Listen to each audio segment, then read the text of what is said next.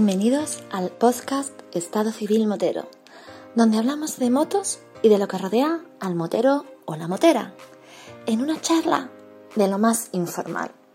Así que ponte cómodo o cómoda y disfruta de este episodio.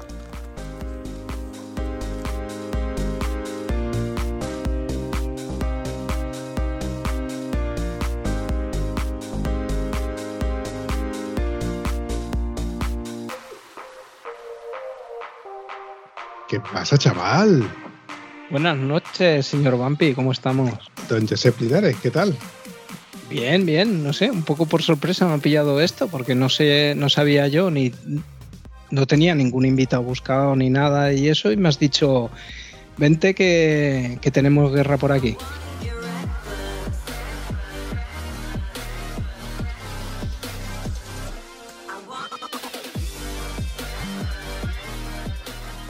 Mí se me ocurrió la feliz idea de decir, bueno, ¿por qué no? Eh, grabamos una cosa sin invitados ni nada, como hacíamos antiguamente, ¿no? El, ¿Y por qué no llamo al Cansino? ¿Y por qué no llamo a Gonzalo? Y todo esto ha sido así a salto de mata. Con el Cansino no contaba porque yo sé que este se monta en la moto y luego te llama a una hora o a la hora normalmente justa y te dice que voy, que ya voy, que ya llego, que ya llego. ¡Ay, que ya llego! ¡Ay, que ya llego! Eh, pues para ti que ya llego al destino y todavía te falta una hora y media de volver, de noche, etcétera, etcétera, etcétera. ¿Es o no es así, Antonio? Hombre, yo estoy cumpliendo mi contrato, Vampi. Yo te dije que yo grababa contigo salvo que no estuviera andando en la moto. ¿Vale? Por otra parte, como el famoso 10% te lo comiste con la grabadora y le estás dando parte del 10% a todos los tíos que vienen llegando después, esto es un sin vivir, tío. Yo, yo es que no puedo con este estrés que tú me causas. Mentirosa hay una cláusula no escrita en la cual tú dices, o salgo con mi amor. ¿No? Esa también, esa también, pero esa no la puedo cumplir por mucho que quiera. Está currando, no la puedo cumplir. Mira, había un, un, dicho por ahí que decía que la vida consiste en cumplir metas. Y yo me conformo con que tú la metas. Amor. Gracias, gracias, gracias. Me lo dijo mi padre, hijo, cuanto más metas, mejor. Pero, Guillo, Agosto es muy malo, ¿eh?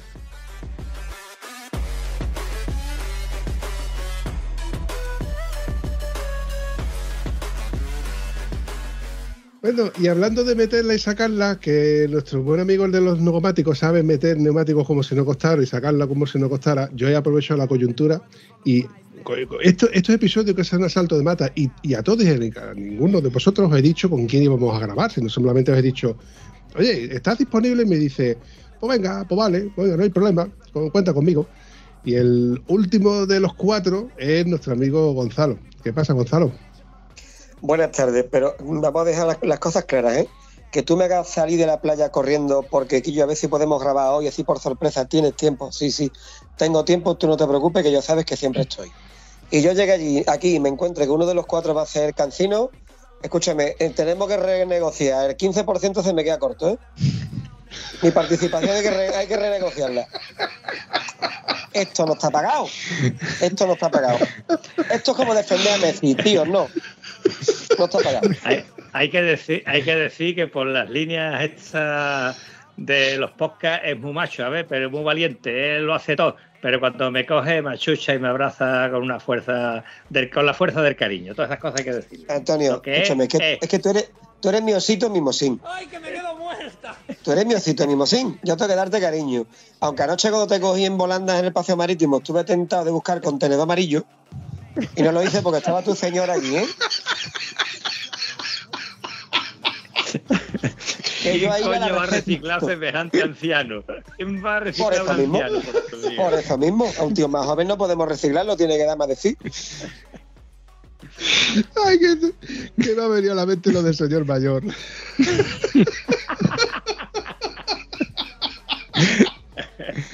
Ay, Dios mío. Esa te la perdiste, Josep. Ese sí. momento guapo en el que estábamos todos preocupados y se le ocurre la feliz idea de nuestro amigo Luismi. Luismi o Semi, ¿cómo era? Luismi, ¿no? Luismi, Luismi. Llamando Luismi. al 112. Y, y, se le ocurre la feliz idea de decir, lo escuchamos decir de fondo, eh, un se, bueno, un señor Una mayor. pregunta. La pregunta fue, ¿se ha caído un chico de los que iban en moto? Y dice, un chico no, un señor mayor. Y yo contesté cariñosamente desde el dolor de mi costilla, Luis Mi, tu puta madre. Y el que estaba por allí eh, todavía se está riendo. ¿eh? Había una, una enfermera que se bajó, mira, soy enfermera, si necesitáis algo, estoy aquí, que lo que necesitéis, y era la, la enfermera y la familia. Y la familia y la enfermera, la risa era increíble cuando yo dije la, Luis mío, tu puta madre. Pero claro, en el fondo la- es, la, es la relajación de decir si este tío tiene ganas o tiene sentido del humor, seguramente se salve de esta. Porque una vez que te has pegado la leche no sabe nadie cómo va a escapar uno. Yo lo pasé mal, lo confieso. El quejío está resonando todavía en las montañas de la Sierra de Cádiz.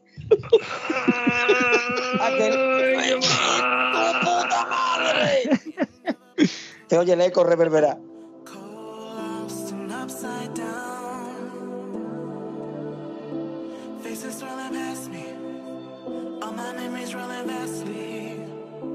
Si mal no recuerdo, estaba previsto repetir esa ruta para volver exactamente al mismo sitio donde se cayó Antonio, o donde se cayó Antonio, la Guardia Civil y muchos más de los que se han ido cayendo. Y poder re- rememorar el sitio, entre risa y lágrima, pero decir, la reconstrucción de los hechos, ¿no? ¿Cómo te puedes caer de un sitio donde no hay curvas existentes? Bueno, mm, había una.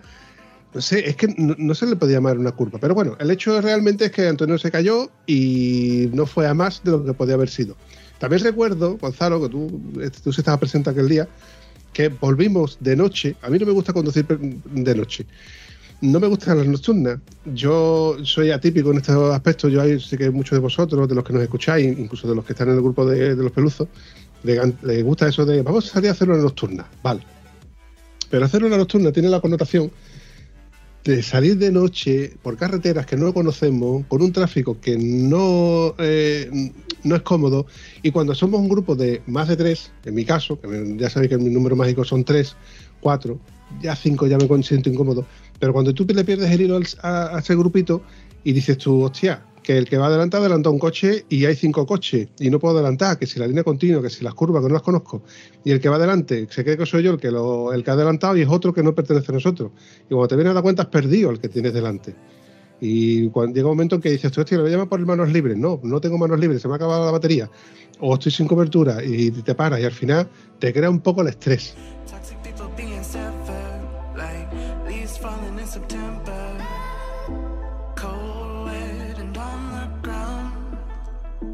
Acabo de rememorar al señor Paulus Cribillé con, el, con su podcast de seguridad en moto, Espacio patrocinado por Polus Cribillé. Seguridad en moto. porque siempre eh, me, me llama el tema de la seguridad. Pero es que aquel día yo lo pasé mal, Gonzalo. ¿Tú te acuerdas? Eh, sí, pero eh, oye, una cosa por aclarar. Lo de que no te encuentras cómodo con el número 5 es por alguna connotación relacionada con el premio que tiene o porque Ah, pues, estaba deseando soltarlo. Qué gorfo eres, tío. me la has dejado votando. me la has dejado Me la has dejado muerta, chaval, me la has dejado muerta. A ver, vamos a ponernos serios. Hombre, Venga. yo aquel día lo pasé mal porque además Antonio se cayó justo delante mío. Yo era el que iba detrás de él. Y me lo veo resbalarse la moto y todo fue tan rápido que a mí me dio tiempo, bueno, me dio tiempo a pensar, digo, derrapadita, no, esto lo controla Antonio, de una patadita en el suelo y esto seguido estaba haciendo la cucaracha. Entonces, el susto te lo llevas, claro, ves a tu amigo tirado en el suelo. Después que llevábamos hasta ese momento todo lo que habíamos recorrido por carretera, eran carreteras muy sucias. Era invierno, era 2 de enero, hacía frío, había gente trabajando en el campo, en la carretera había algunos tramos barro, tú notabas que las motos pues, en algún momento deslizaba, incluso el tuyo lo comentamos en una parada que hicimos. No, hombre, no te imaginas que Antonio se va a ca- Antonio ni ninguno, que se va a caer al final, ni lo quieres tampoco, pero allí cogió Antonio, derrapó, se cayó, además como tú dices, en un sitio que a priori no tenía peligro ninguno, era una S entrelazada, bueno, muy suave y además no era ni rápida, era la salida de un pueblo. Y el susto te lo llevas porque a ver, ves a Antonio moverse y dices tú grave no es. Grave no es, pero yo a lo mejor tiene una lesión que a lo mejor hay que verla. Y me paré la, paré la moto inmediatamente me fui corriendo para ahí. Cuando hablé con él me dijo que estaba bien, me fui a la moto para pararla y a partir de ahí vino todo lo demás. Pero el susto, claro que te lo lleva, tío. ¿Quién no se lleva un susto ahí, en esa situación? Fíjate tú cómo fue el susto, que después de eso se vendieron cuatro chalecos Airbag. Que me dijo a mí que tengo uno. Sí, ¿Cinco? ¿Otra vez? con el culo de la Ico. Vampiro. No puede ser, ¿eh? te No, falta calle. Te falta calle. Se lo ha puesto a huevo. Eh, ¿Sabes qué pasa? Que estoy acostumbrado a hablar con gente coherente, con gente que se relaciona bien con la gente, como nuestro amigo Josep, que cuando me junto con vosotros, pues ah, os la pongo a huevo. Hombre, yo cuando hay que ser serio lo soy, ¿eh? Mojón, coño. Hombre, con propiedad. Ah. Lo que pasa es que todavía no nos hemos puesto serios. En mi cabeza editora ha, ha sonado un mojón para ti. Te va a poner tu serio.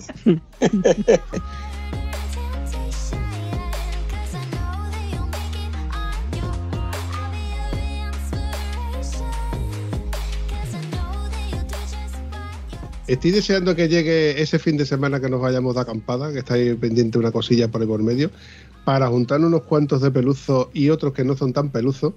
Y como, como dice un amigo nuestro también, para contar mentiras, ¿no? Para contarnos mentiras de cómo fue, cómo no fue.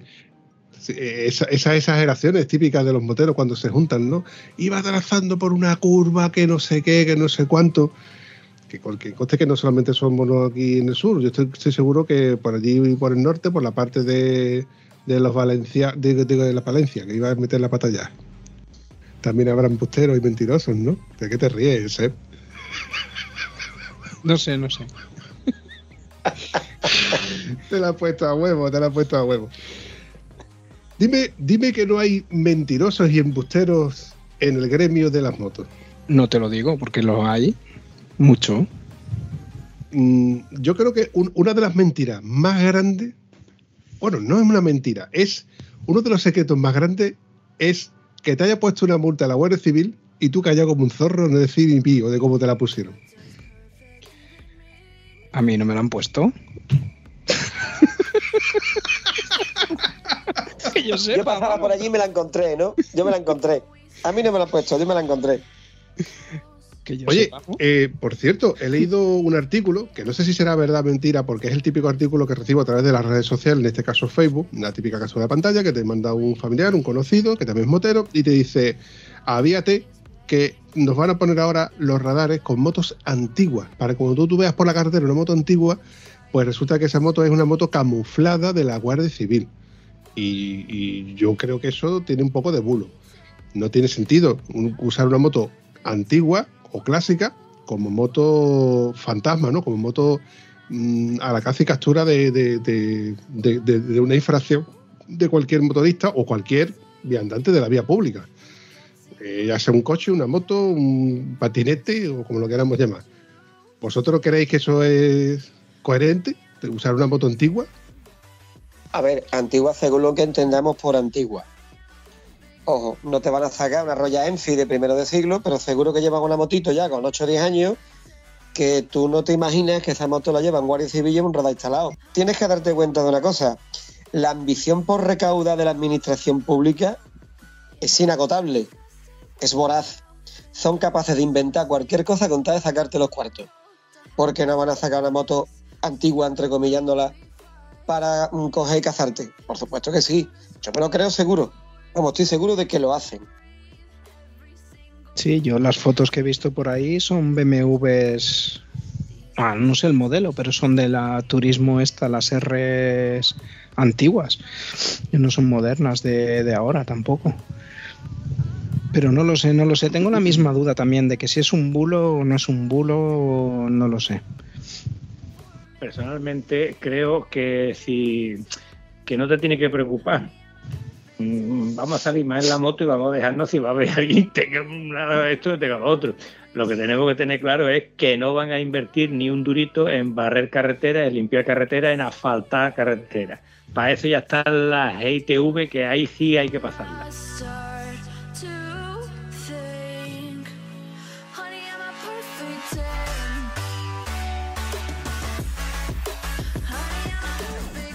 Eh, hace poco una chica que tengo en el gimnasio tiene un pedazo de onda, ¿cómo se llama? La 500 bicilíndrica de onda, esta chiquitita. CB500F.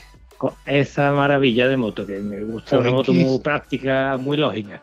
Mm. Pues nada, a pesar de que le he dicho que escuchara los podcasts, eh, decía que sí, que lo iba a escuchar, pero por lo visto de que hay que ir equipado independientemente de la época del año en la que estamos, no, no lo escucho suficientemente. El caso es que un coche le hizo una pirula, la otra frenó, la carretera casualmente, casualmente tenía chinito, tenía suciedad, o ella se fue un poquito para esquivar el coche a la zona sucia. El caso que dio con su esqueletito en el suelo, con una camiseta de tiranta y un pantalón corto. Esto fue a primero de, eh, julio, que ya está empezando a salir a la calle, ya puede flexionar todas las articulaciones sin que se rompa las heridas que se hizo contra el maravilloso asfalto. Entonces, si te ponen una cámara, ¿cómo se dice? Un radar por tu seguridad, digo yo que ya que es por mi seguridad, ¿por qué no te entretenido para hacerle una barredora a esto? Ya sé que los baches no los va a quitar, pero coño, bárreme de los arcenes que están impracticables. En fin, esto es una lucha que yo tengo que parece ser que la tengo yo solo, porque el resto de los exactamente lo mismo, lo sufrimos y punto.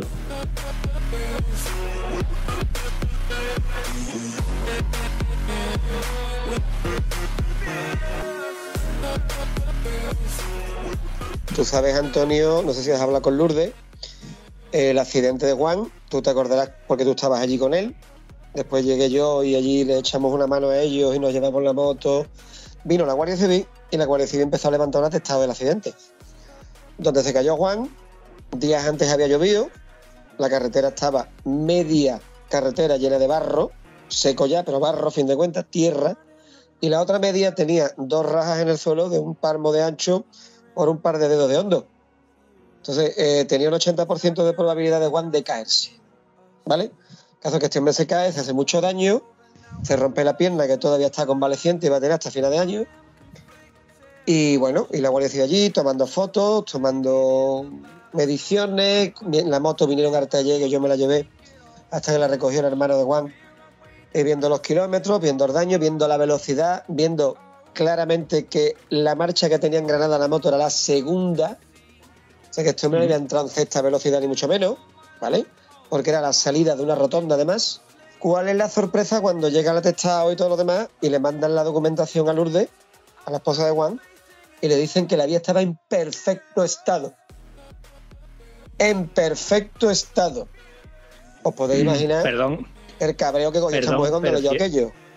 si, si la vía dice que está en perfecto estado, se puede denunciar al que ha hecho eso, porque hay un montón de fotos del, del día este con las fotos y eso. Si eso está en perfecto estado, que venga Dios y lo vea. Yo personalmente hablé con los guardias que estaban allí y le dije, ustedes no pueden denunciar el estado en que se encuentra esta carretera, porque es vergonzoso que esto está impracticable.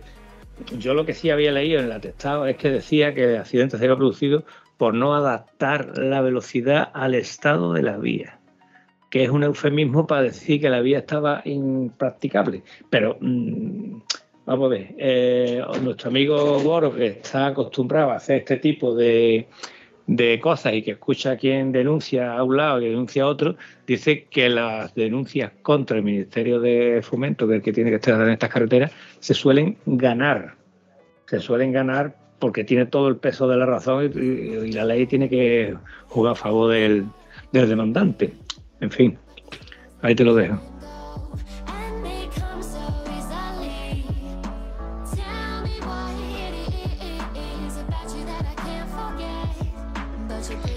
Yo particularmente pienso que mm, el Guardia Civil hace su trabajo. Él tiene que poner la multa y si te la pones porque mm, es un motivo de sanción. Vale. Otra cosa es que las sanciones eh, se hagan de manera que vayan a, vayas a cazar las brujas, ¿no? Como por ejemplo el caso de que hemos hablado ahora de, de- los radares. Vale. Eh, el Guardia Civil que va de atestado tiene que hacer un atestado y hacer un informe donde él certifica que la carretera estaba de un modo, estaba de otro. Da igual. Porque él va a decir que estaba buena porque luego si en el, transcurso del tiempo, mientras que el informe va o no va a un sitio donde se reclame daños y perjuicios y eso llega a un juicio donde un perito pase un año, año y medio o dos, que yo conozco casos en los que ha pasado dos años. En ese transcurso siempre se puede decir que la carretera se ha degradado lo suficiente como que no estaba en el estado en el que estaba ahora. Pero que en el día del atestado que se hicieron las fotos, pues estaba en perfecto estado. A lo que vengo a referirme es que el, el Guardia Civil que hace el atestado, ¿eh?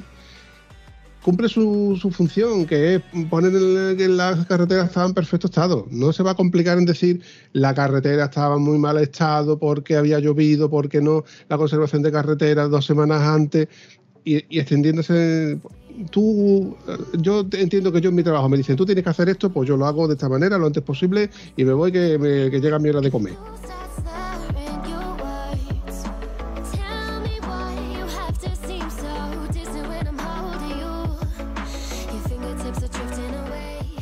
Yo lo siento, pero no lo comparto, ¿eh? Igual que cuando está bien o no está bien.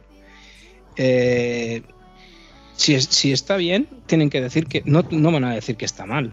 Pero si, si está mal, su obligación es la misma, como la, la de decir lo que está mal. Igual que si el que va por esa rotonda ha sido un camión o el vehículo que sea, pero su- suelen ser camiones que a lo mejor los depósitos no cierran bien y pierde gasoil y deja un rastro de gasoil o algunas cisternas que llevan su carga y la van perdiendo y se va quedando por ahí mm, y denuncian al conductor de ese vehículo, si es el que está manteniendo la vía, el que no hace lo que toca, mm, deben de decirlo lo mismo. Es lo que es, creo que lo comenta bastante eh, Juan Carlos Toribio, lo comenta mucho, que dice, ¿por qué cuando hicieron el atestado de tal accidente no mienten, porque mentir no mienten, pero no cuentan todo lo que hay? No te cuentan de decirte, no, es que eh, pues sí que estaba la grava aquella, o había un guardarraíl, o estaba aquella situación, o no está bien señalizado, lo que sea. Porque mentir, yo estoy seguro que no te va a mentir ningún guardia civil, ni policía local, ni, ni nada. Pero cuéntalo todo. Es lo que creo que falla ahí.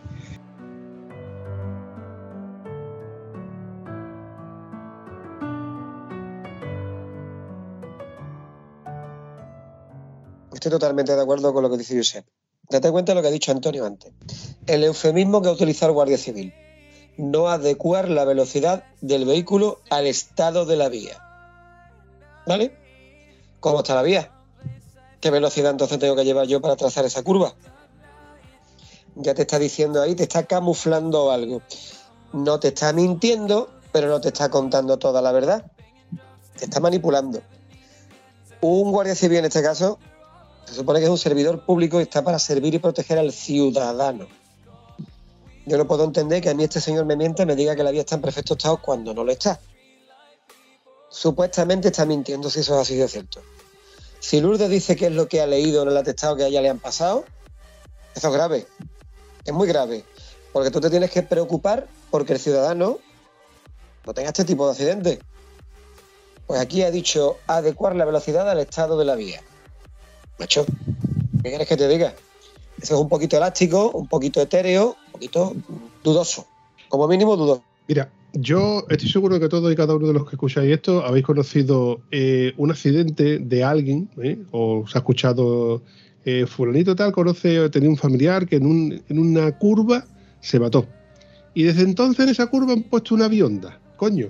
Han puesto un quitamiedo, han puesto una señal de peligro, han puesto un puto radar si hace falta. Cuando ha habido un incidente grave en el que se han perdido vidas o que ya ha habido muchos incidentes, se convierte en un punto, mm, no digo decir punto negro, ¿no? en una zona conflictiva, en una zona donde hay siniestro. Coño, se preocupan en poner una, una señal donde te advierten o se preocupan de ponerte una bionda para que se, no, no te caigas a la cuneta. Yo hoy mismo he pasado por un sitio donde hace 20 años tuve un accidente. Un accidente que yo sigo pensando que fue provocado por mí, por el cansancio y a lo mejor por un exceso de velocidad, que no, estoy seguro que no lo llevaba porque iba con una furgoneta. Lo cierto es que me salí de, una curva donde en la salida de la curva había gravilla, la furgoneta patinó, coincidió de que al patinar se sale de la carretera sin arcén, en justamente donde termina el arcén había un pequeño desnivel, un pequeño desnivel, no una cuneta, ¿eh? un pequeño desnivel. Al haber un pequeño desnivel, la furgoneta vuelca. Vale, vuelca, no, no, no, no- no nos pasa nada a los, a los ocupantes, pero la mercancía queda esparcida, etcétera. Total, no, nos sucedió nada. Material, o sea, físicamente no nos pasó nada y material, pues la furgoneta, por lo que llevaba, pues desparramado. Coño, hoy he pasado por allí y tenía puesto una bionda. Esa bionda lleva puesta un montón de años. ¿Por qué? Porque después de pasar lo que me pasó a mí, que salió incluso en los periódicos, porque eso era un punto donde ya había habido muchos accidentes, porque es una curva donde precisamente no tiene arcén y donde termina un desnivel donde si te sales, vas a la cuneta. No puedes, no puedes, el- no hay vehículo que vuelva a través de su trayectoria. A lo que vengo a referirme es que cuando sucede varias veces un incidente en un punto, se preocupan de que no vuelva a suceder. ¿Por qué? Porque ya ha habido muchos partes, muchos informes. Yo sigo mis 13 de que el Guardia Civil, al igual que yo, por ejemplo, en mi trabajo me dice, tú tienes que hacer esto. Vale, pues yo tengo que hacer esto, pues lo hago, y cuando te termine, me voy a mi otro sitio y llega, está todo solucionado y seguimos con nuestro camino. Pero involucrarme yo don- cuando no gano nada físicamente ni me van a pagar encima en perder el tiempo y voy a llegar tarde a lo mejor a mi relevo o para comer o para tomar mi cafecito tranquilo. Eh, involucrarme yo en firmar un atestado donde digo yo aquí que la carretera, eso que la haga otro. Eso es mi punto de vista. Ojo, que me estoy echando tierra encima ¿eh? a este podcast diciendo que los guardias civiles pues no quieren hacer ciertas cosas. No, yo estoy diciendo que se limitan a hacer lo que tienen que hacer, su trabajo. Su trabajo consiste en poner un informe y en poner el informe A, B y C. Si te extralimita, si, si vas más allá, creo que estás fuera de, no de sus funciones, pero de su trabajo. Pero a ver, vampiro, esto es como. Yo te entiendo perfectamente, pero eso no es así. O sea, no, eso no es lo que tienen que hacer. Esto es como lo de lo que todos sabemos, que es un secreto a voces, de mientras más multes, más dinero ganas a final de mes. Porque eso lo sabemos todos que se hace. O sea, la Guardia Civil y en Cataluña será los Mossos y en el País Vasco será la Chancha, le dan premios en su nómina por el número de denuncias que han puesto en ese mes. Mientras más denuncias pongan, más dinero gana. Un guardia civil que esté quemado, porque las criaturas están quemadas. Encima dice, pues mira, ¿por qué quieres que te diga? Como todo mi trabajo no sirve para nada, porque yo digo que la carretera no está en condiciones, o digo que salgo a patrullar y no tengo un chaleco antibalas, o el coche que me han dado lleva los neumáticos con los alambres al aire, porque eso lo veo yo en el taller, que a mí me vienen los coches de la Guardia Civil, y no solo lo pasaría en una ITV, sino que yo no me monto en ellos a salir a la calle, ¿vale? Yo no me monto en algunos coches de la Guardia Civil que vienen al taller ni para salir a la calle con ellos. Y tienen que patrullar en esas condiciones. Pues llega un momento en el que el guardia se quema y dice, oye, escúchame, que no me complico la vida. Que no me complico la vida, que hay que firmar esto, que ya lo firmo fuera, tomar por culo. Yo no entiendo que muchos están quemados. Yo tengo amigos en el cuerpo y me cuentan cosas. Como cualquiera de nosotros, si conoce a alguno de ellos, le habrá contado cositas. Cositas que te cuentan en la intimidad, porque eres amigo suyo, porque hay que ver cómo los tienen, hay que ver que no qué. Es que están en muy malas condiciones. A lo que le interesa únicamente al Estado es recaudar.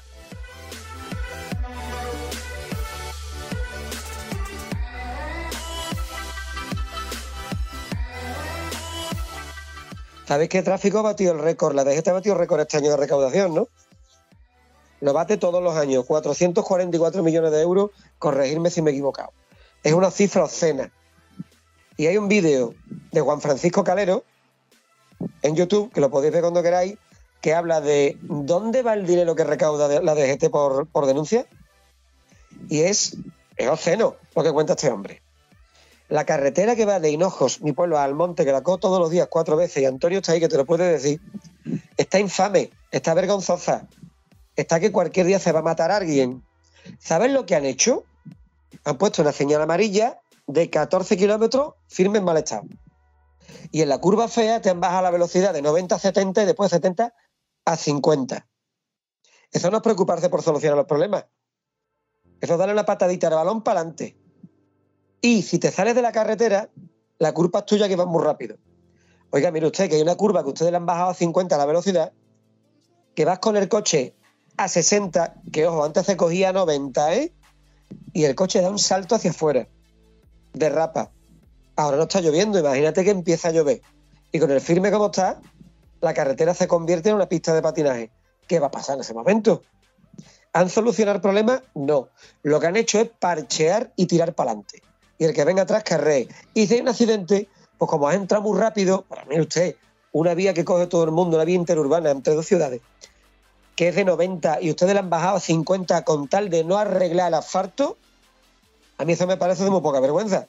A ver, mm, Estamos de acuerdo en que al final el, sistema es parchearlo. ¿Qué hago? Pues como todavía no. Esto, yo, yo a Antonio lo hablamos en su día. En su día lo hablamos de, la carretera de Hinojo que estaba mala, como se habló en su día la carretera de Santa Bárbara y la carretera que, que llegaba hasta Rosal de la Frontera. Que luego resulta de que al cabo de los años se arregló. ¿Por qué? Porque yo. Bueno, en el por qué no, yo por qué, por qué lo sé. Porque yo tengo un conocido que tenía acceso a un informe en el cual se está, estaba aprobado el, arreglo y de toda la infraestructura. Se arregló la carretera y ya la carretera está perfecta. ¿Qué va a pasar con la carretera de Hinojo? Que hasta que no tenga un accidente grave y alguien diga, es que estoy harto de poneros en este informe que la carretera está mala.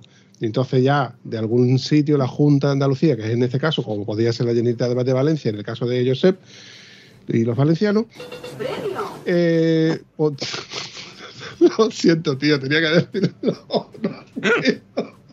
No, no puedo resistirme, tío. Valencia, Me ¿qué? cuesta mucho trabajo. Lo siento. Bueno, voy a seguir. Corramos un estúpido velo con el gentilicio de, de mi amigo Josep. Mm. Lo cierto es que cuando ya el informe se apruebe y ya encontremos a una empresa que haga esto a un económico precio para que no nos salga más caro y a lo mejor existe una caja B. Me lo estoy inventando, ¿eh? Ojo, que esto es las conspiraciones o conspiranoia cualquier del, del vampi. Pero yo me invento, vale, eh, conseguimos una empresa que nos hace un dinero para, para hacer eh, este asfaltado barato y que dure, ¿cuánto tiene que durar? Eh, cinco años, ¿no? O seis años y después ya empezará a tenerse, ya buscaremos la fórmula de que luego se vuelva a hacer. Vale. Y cuando la DGT se saca de la manga, a partir de ahora, si os veo discutiendo en el coche, multa. Si os veo mordiendo las uñas, multa. ¿De verdad tiene delito que yo vaya conduciendo mordiéndome las uñas? En la moto vale, lo entiendo. Pero en el coche, ¿vosotros lo veis realmente coherente? No. A ver, eh, el- vuelvo a insistir en que la, el único objetivo que tiene la administración pública es recaudar. Punto. No le den más vueltas. No le den más vueltas. Que un señor no pueda conducir su coche en camiseta, sin la camiseta, ¿por qué? Va a entrar en algún, yo qué sé, va a entrar a una boda el tío en cuero, va en su propio coche, que la ha comprado es, ¿vale? No va molestando a nadie ni haciendo exhibicionismo, va sin la camiseta. Bueno, pues denuncia el canto. Tú no puedes ir en el coche sin camiseta. Bueno, lo entiendo. Pero claro, te meten 90 pavos o 100 pavos a pasar por caja. Si pagas antes de una semana o de 15 días, el 50%. Te están asegurando recaudar, que es lo único que quieren. Eso es así, compadre. Eso sigue siendo así. Que siguen teniendo a la gente engañada, coño. Lo demás no les importa un huevo.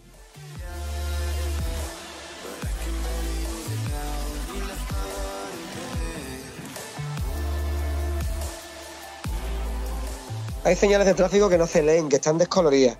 Hay carreteras como la que hemos mencionado, que es una puñetera pista del Dakar.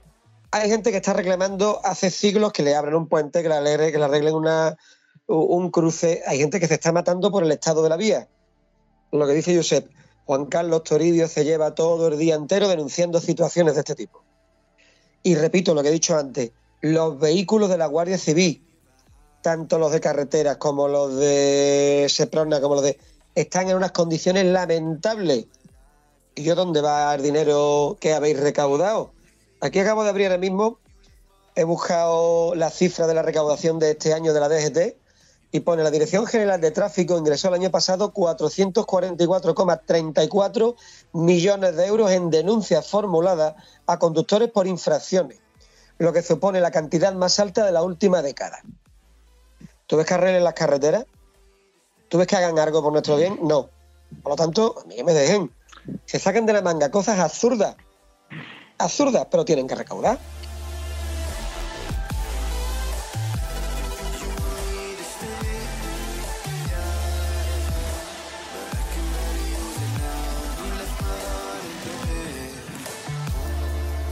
Juan Carlos Toribio, por tres años consecutivos, ha pedido los gastos a la DGT. Es decir, son cosas públicas que por la ley de transparencia tienen que presentarlo. Y por tres años consecutivos no se lo han presentado de ninguna manera. Es decir, que lo que ingresa por un lado eh, no se justifica los gastos, dónde viene, dónde va. Entonces, esto ha pasado y esto lo ha denunciado el Toribio en varios vídeos de los que tiene hecho. y casualmente el Toribio sigue denunciando, pero nadie le contesta. Ni él ha vuelto a hablar de- del tema porque no ha salido. Eh, yo creo que estamos hablando de una cosa que lo único que hace es encabronarnos. ¿Vale? Espérate, Eh, lo que no espérate, puede ser, espérate. no puede ser.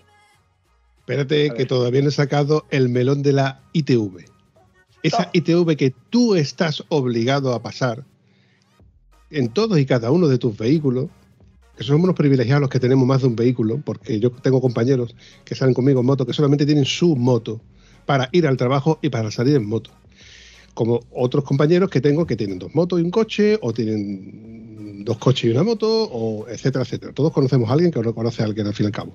Pero estamos obligados a tener en perfecta regla todo y cada uno de nuestros vehículos. Ojo, que yo lo veo bien, para que ningún desaprensivo vaya con una moto deslumbrando o con un coche deslumbrando o con un camión deslumbrando. En el mejor de los casos.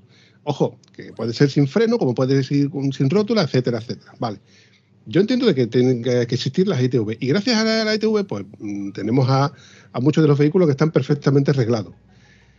Pero que yo, que yo pago una pasta. ¿Dónde va ese dinero? Porque tú te pones en la puerta de la ITV, al- en la cola, y tú empiezas a contar todos y cada uno de los vehículos en la media hora que tú estás en la cola de espera, si vas bien, porque si vas temprano vas a ver más vehículos, y dices tú, esto es una máquina de billetes una detrás de otra. En cada Sí, señor. Tenemos cuatro o cinco ITVs. Tú empiezas a multiplicar y es una pasta, ¿eh? Es una pasta. ¿Dónde va a parar ese dinero? Porque infraestructura ya vemos que no. Si las multas no van, ¿os imagináis la cantidad de multas que se podrían poner si nosotros no tuviésemos ITVs?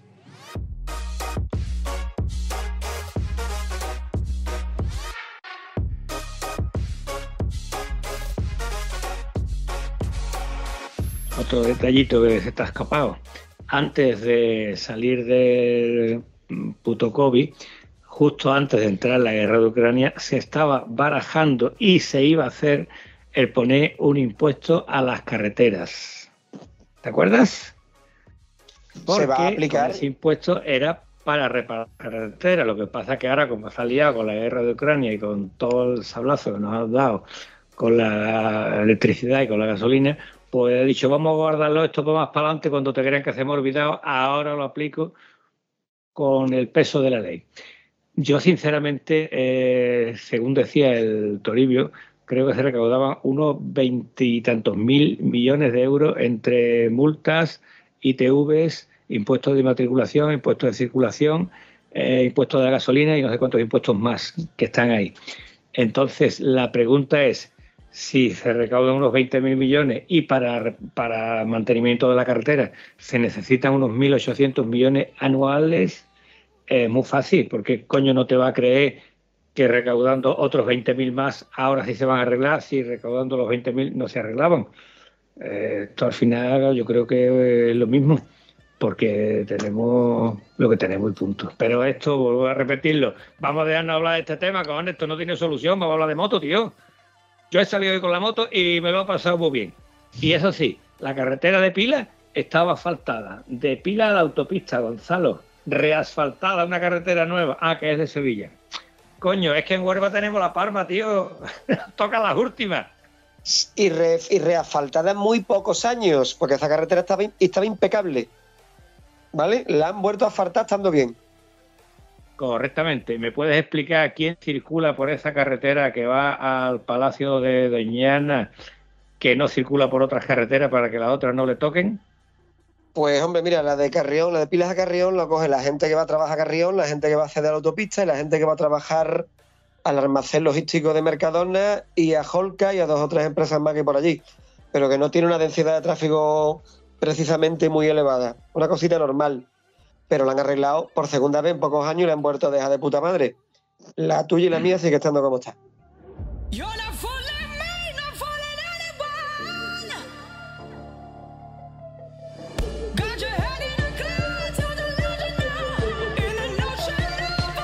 Porque no tenéis un, un punto estratégico donde vayan.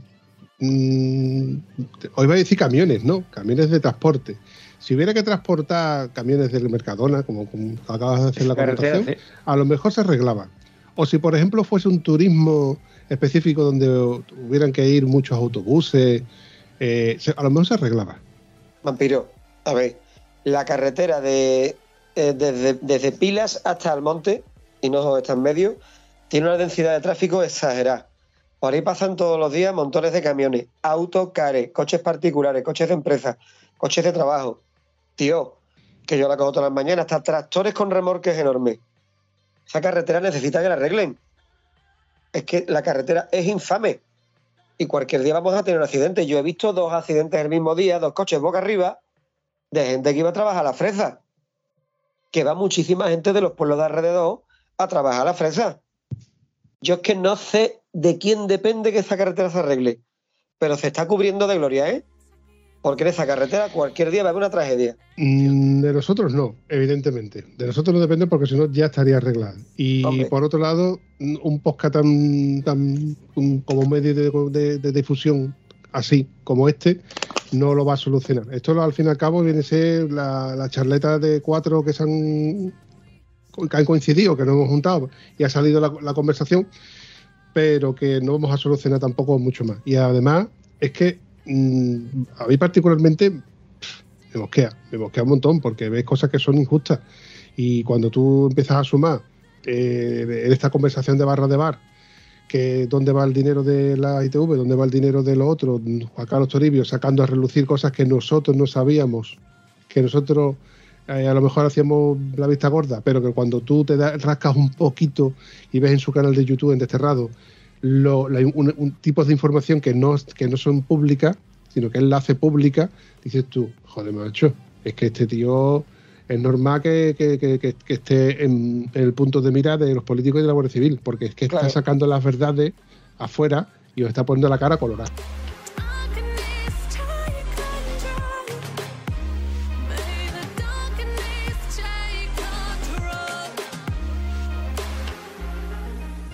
Yo sé, Pablo, hijo, que llevas un rato queriéndolo hacer y aquí no paramos. No, hombre, mira, ahora con esto último que acabas de comentar, eh, eh, he buscado de cómo llegar en Google Maps de Almonte a Pilas.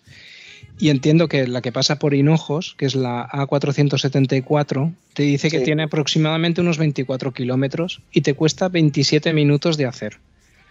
La otra vía alternativa que hay, que es subiéndote hasta hacia arriba, pasando cerca de Autopista. el condado, que es autopista, haces 41 kilómetros y te cuesta 34 minutos. Entonces es que hay una diferencia de 12 minutos haciendo el doble de distancia. O sea, es que hasta en Google se está viendo que esa vía, cómo debe de estar, que para la mitad de distancia te cueste prácticamente el mismo tiempo. Dímelo a mí, que la cojo Claro. todos los días cuatro veces.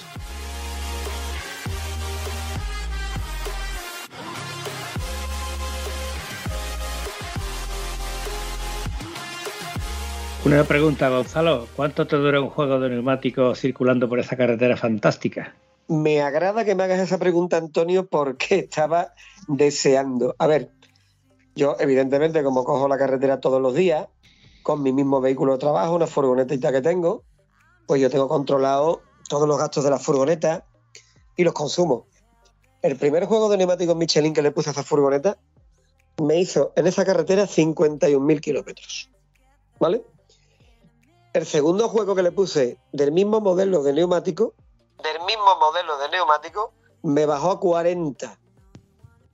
A 40. Y el coche está perfectamente alineado, los amortiguadores están en perfecto estado, la furgoneta la llevo el 90% del tiempo yo y yo siempre conduzco prácticamente igual. ¿Dónde se han quedado mis 11.000 kilómetros? En que el asfalto de esa carretera se ha convertido en una puñetera lija. Entre agujeros, raja, rotura, grava. O sea, coño, te cuento más. Yo vengo de matar las cañas con el coche y con la familia. Vengo en mi coche, un turismo familiar. Yo tengo un Toyota Venzi familiar.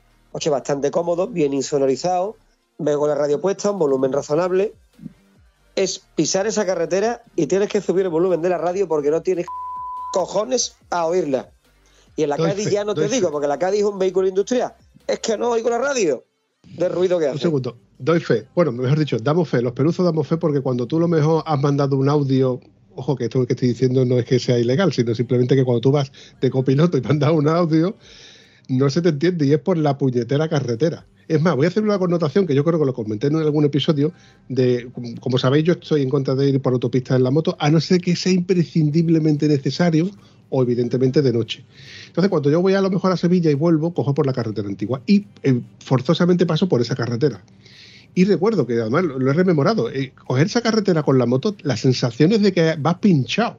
La moto empieza a flamear, da igual la velocidad que tú vayas, pero la sensación de que vas pinchado y sabes que no has pinchado, porque cuando vuelves a coger un tramito recto, bien, la moto va en su sitio. Y luego vuelves a coger ese, tramo roto donde l- el asfalto no es plano, sino que parece que la parte que es plana se ha desaparecido y son todo puntitas hacia arriba. Y la moto no direcciona, la moto va yéndose de lado a lado. A ver, estoy exagerándolo un poco y diciendo que de lado a lado, pero la sensación para que la entendáis es que va pinchado. Sí, porque te digo, la carretera es que. Y además nos estará oyendo gente que la cogerá. Seguramente que la conocerá. Y saben perfectamente cómo está. Y si queréis un día, me paro y le hago una fotito para que veáis en qué condición está el cruce que cojo todos los días para salir del pueblo y enganchar con esa carretera. O para que veáis cómo está una curva, es la curva en la que ya se mató un vecino de Armonte, ¿vale? Porque el coche perdió el control, cogió un bachecito, ¿vale? Y se puso boca abajo y se mató. El Diego Picón, Antonio, tú quizás te acordarás. Este muchacho trabajaba con Lucas, el de la Sierra, y después empezó a trabajar, creo que con Pichicho. Se salió con un Renault 21 y se mató. En esa misma curva. Si, si haces fotos de esa carretera, de esa curva, haz una foto dedicada a los arcenes. Porque cuando yo voy por esa carretera, cuando yo iba por esa carretera con el coche, con la moto, que estaba trabajando con un señor de, Hinojo, eh, yo decía, joder, los bicicleteros estos, los ciclistas, ¿por qué no van por el arcén si es un arcén de más de dos metros? Y un día fui con un amigo mío por esa carretera con una bicicleta, que tenía bicicleta de carretera, "Eh, que te venga tal. Y fuimos andando por ahí y lo entendí perfectamente. Es imposible que una bicicleta de carretera circule por un arcén que tiene entre dos y cuatro dedos de chinos. Es decir, el asfalto de los chinos que le faltan a la banda de rodadura de la carretera están en el arcén de dos metros de ancho. Y esa es una de las razones por las que los coches pierden el control y se va a la mierda. Tú vas confiado que la carretera es ancha, que tiene un arcén que te da protección y el arcén es una trampa de gravedad suelta. Entonces, claro, eh, esto ha sido causa de muchas mm, salidas de vía y vuelcos.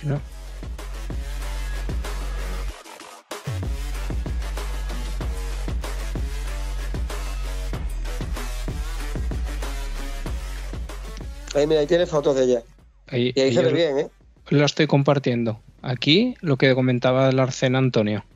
Es que es, en, en el Street View ya se ve cómo está de sucio la- el arcén y todo el reparcheado este malo que tiene aquí en medio del carril. Sí, sí, y aquí estamos viendo que es una recta. Al final de esta recta viene una curva que es para ver cómo está la curvita, ¿eh?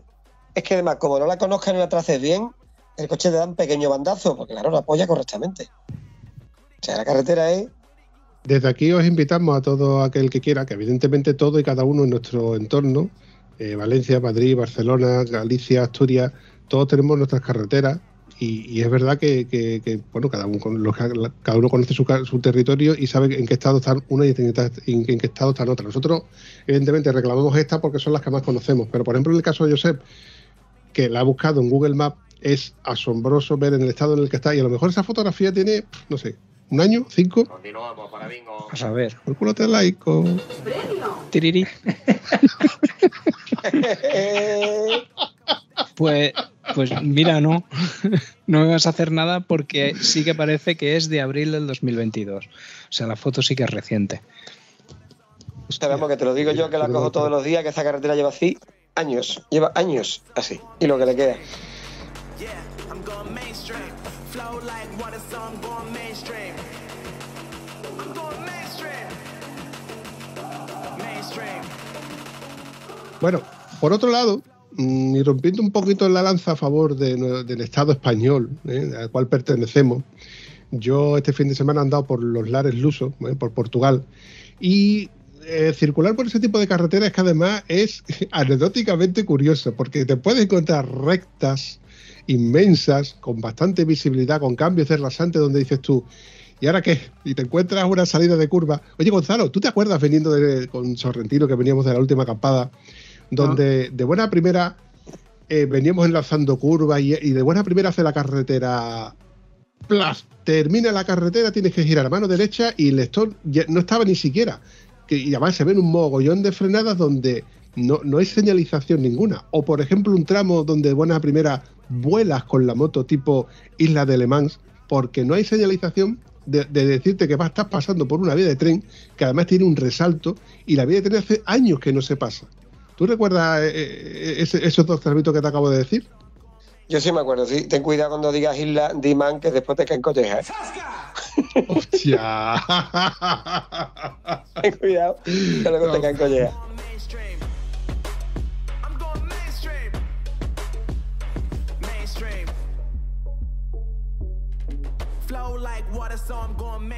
Sí, esa carreterita. Además, había. El otro día vi un vídeo. Un vídeo de garaje hermético. Y estaban hablando de la suspensión de Citroën, la hidractiva. Y es que me he acordado por lo que has dicho de rasante y la curva. Y es verdad, eh, decía que los Citroën tenían un problema, los GS creo que eran, que claro, la suspensión cuando zartaba se estiraba tanto que se bloqueaba y antiguamente en las carreteras había, en la entrada de los pueblos hay muchos rasantes de estos. Y lo más normal es que siguieras recto te salieras con el Citroën fuera porque se quedaba sin suspensión. Entonces me he acordado de eso también. Es que es verdad que hay algunas trampas de esas y es gracioso. Oye, esto lo podían, lo podían señalizar un poquito mejor que cualquier día. te pegas una guanta que te encuentran a los 30, 40 años porque desaparece. Te caes por un barranco y desaparece. Portugal es que es especialita para esas cosas, pero es que luego ellos eh, en Portugal están acostumbrados a conducir así. Muchas de estas carreteras la ves, la ves tú y dices tú, es que esto es para denunciarlo. Y a lo mejor en España se denuncia más de lo que no estamos acostumbrados.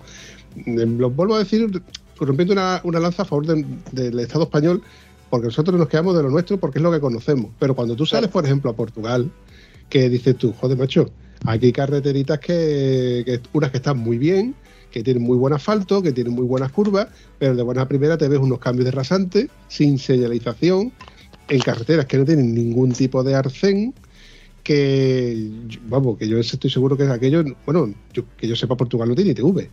Y conservación de carreteras, no sé qué tipo de conservación de carreteras tendrán, pero lo que vienen a ser hitos kilométricos y biondas, lo que son quitamiedo, yo eso, eso muy poquito los vas a ver en carreteras secundarias. Y así encima te vendes, como decía nuestro amigo José Luis Sorrentino, en la Portugal profunda. Entonces ya lo flipas. Esa es la parte que nos gusta a nosotros, la Portugal profunda, ¿eh? Esa de cuando cruzas la frontera, de pronto se para el tiempo. Esa que dice José Luis que callarse, callarse. Y nos quedamos todos callados. ¿Oís algo? No, tío, nada. Esto es el Portugal profundo. Aquí se ha parado el tiempo. la madre que lo parió. Hasta que, te- hasta que llegas a una ciudad como por ejemplo Faro o por ejemplo Castromarín, donde dices tú, coño, aquí esto es una urbe, aquí hay infraestructura, aquí hay movimiento, pero que están, tienen otra forma, evidentemente estamos en otro país, es otra forma de ver las cosas, es otra forma, y, y ojo que nosotros a lo mejor no estamos puestos en el sistema de político o, o en el sistema económico o en el sistema médico de cómo es Portugal, ¿no? Cómo son sus infraestructuras. Nosotros lo que conocemos es las carreteras y los cuatro comercios porque es lo que, lo que gastamos. Pero sería curioso, sería curioso que traernos a alguien que supiera de, de más de, de los intríngulis, como por ejemplo sabemos nosotros de, de, de meterte en Google y saber cuánto se ha gastado la DGT en, la- en barrer las carreteras, como diría Antonio, ¿no? En la conversación ¿Cómo? de Eh. carreteras. ¿Que cuánto se ha gastado, dices tú? ¿Te lo digo? Cero. Un cero. Ese dato sí lo tenemos. Ese lo el tenemos. dato de gasto en limpieza lo tenemos todos. Se han gastado absolutamente cero. No, pero no os preocupéis. Algo. No, no os preocupéis que el director general de tráfico, el señor Pera Navarro, ha reconocido que la última modificación que sacaron en la ley era para que lo, esto que ha hecho en las carreteras comarcales de que ahora no se puede adelantar eh, superando la velocidad de la vía y toda esta historia. Lo ha hecho, además lo ha reconocido en público para que la gente no pueda reclamar los radares de tramo, las denuncias. Es que yo no quiero ser muy pesado, pero que el señor Pérez Navarro y sus secuaces lo que quieren es atracarnos. Ya está.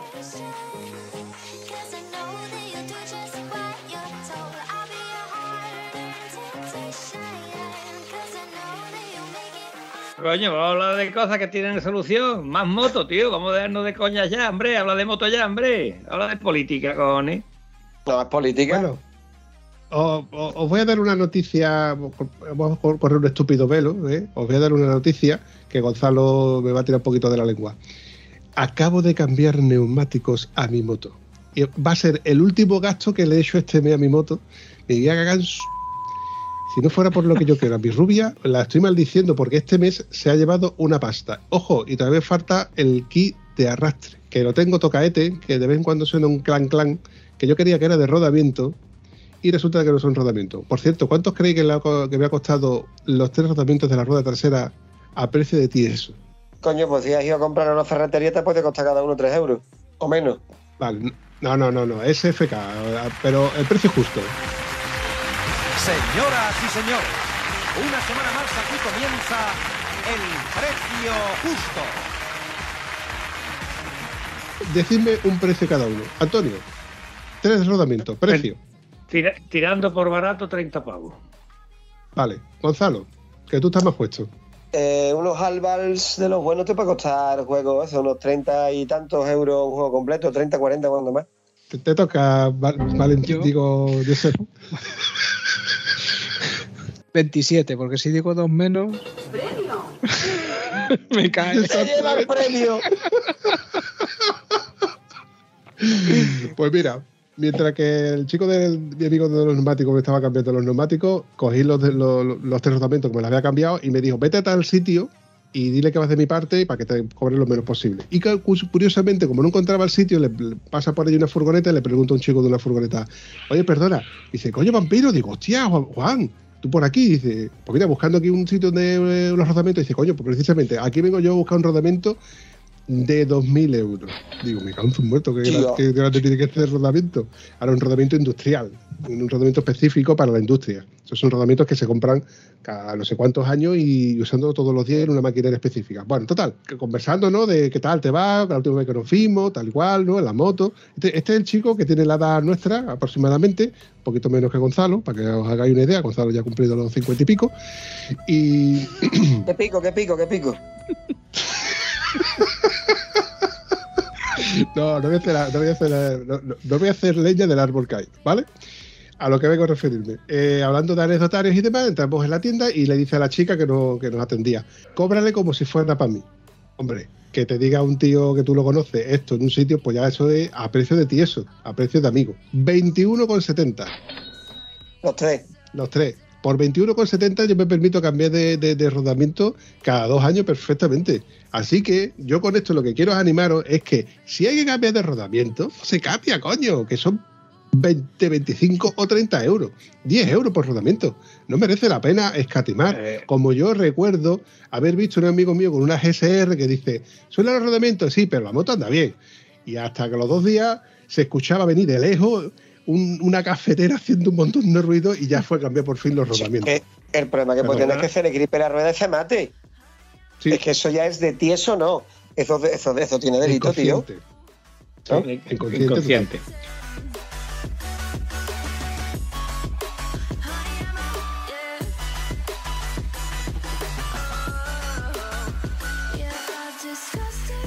Eh, una pregunta, eh, querido Vampi. ¿Tú has cambiado rodamientos de rueda cuántas veces? Esta es la segunda, y 110.000 kilómetros. La primera fue con 60. Lo, que pasa- es que con la otra vez, con 60.000, se cambiaron los cinco rodamientos. Y sí que me costó una pasta porque coincidió también con un cambio de. O sea, con lo que fue una, un- una revisión de mantenimiento, que el mecánico me dijo: Vampiro, aquí suena rodamiento. Y los delanteros no están tocados, pero también habrá que cambiarlo. Y yo dije, bueno, pues ya que estamos, pues ya que. Y me fueron a 300 y pico de euros el cambio de rodamiento. De los cinco rodamientos más la revisión que, cost- que costaba de cam- cambio de filtro de aceite, filtro de aceite, filtro de aire, tensado de cadena, etcétera, etcétera, etcétera. 300 pavazos. Por eso mi temor era, cuando yo cambié lo- lo- los cuando vi que sonaba ese clan clan, digo, "Fu, pues esto va a ser de rodamiento. Digo, bueno, pues vamos a cambiarle los rodamientos. Ya este, este amigo de mío, Juan, me dijo, a ver, los rodamientos, como lo estaba todo tocando, dice, no es tan malo. Pero por lo que te va a costar, pues cámbialo. Total, que ya le he cambiado los rodamientos a la moto trasera y con esto zanjo ya el tema de rodamiento. Y he cambiado de neumáticos. Esta vez. Perdona un momento. eh, Perdón. per- Pero Perdón. le perdona significa, perdona Perdón. Antonio, significa que cuando yo termine de hablar, tú me has pedido paso y tú hablas. Que no eres la primera vez que me haces esto, Antonio. Que, no, llevas- no, que no, no, es la no, primera vez que, te tú estás grabas pasando conmigo. a los neumáticos, no te pases a Pero es- neumáticos, está hablando pero- de rodamiento. Pero no, pero no me interrumpa, Antonio. Cuando yo termine de hablar, me dice, vampiro, volviendo al tema de los rodamientos, que no es la primera vez que me lo hace, Antoñito, me cago en todo tu bula. Que luego a la hora de editar, programa hasta el cuarto hora con los monólogos, cojones. que Venga, lo- sigue, claro, continúe. claro, pero porque luego a la hora de editar, el que edita y recorta es el Mendaledenda. No, no. Eh, gracias. Te estaba diciendo, querido Vampi, eh, ¿tienes un problema con el lavado de la moto, con la manguera de, con la que friegas la moto o con algo? No es normal que mi moto tenga los rodamientos originales en las ambas ruedas y ha cumplido 285.000 y tú te hayas cargado ya dos juegos de rodamientos. Los rodamientos de la dirección se lo he cambiado dos veces. Pero los rodamientos de la rueda son los mismos. Yo no sé cómo lavas tú la moto para joder un rodamiento de eso, tío. Uno no. Mm, Dos juegos en 110.000 kilómetros. Es que el problema que tiene el vampiro con la manguera ya lo sabemos todos, que le falta presión. No es que le sobre, es que le falta presión.